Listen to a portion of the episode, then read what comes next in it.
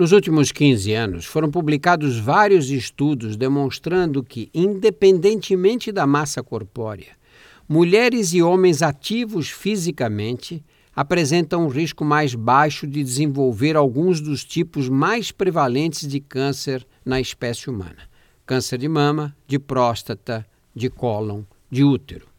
A novidade é que dois estudos recém-publicados reforçam a hipótese de que a atividade física aumenta as chances de cura de quem já teve câncer.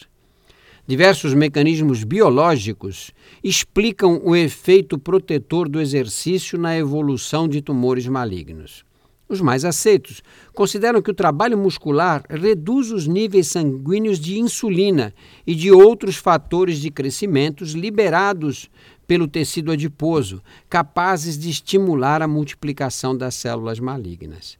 Do ponto de vista científico, embora a relação entre atividade física e câncer não esteja definitivamente esclarecida, os dados conhecidos até agora são tão contundentes que todas as pessoas operadas de câncer de mama, intestino, próstata e possivelmente outros tumores malignos devem investir na prática regular de exercícios a mesma energia com que enfrentam operações, radioterapia ou quimioterapia.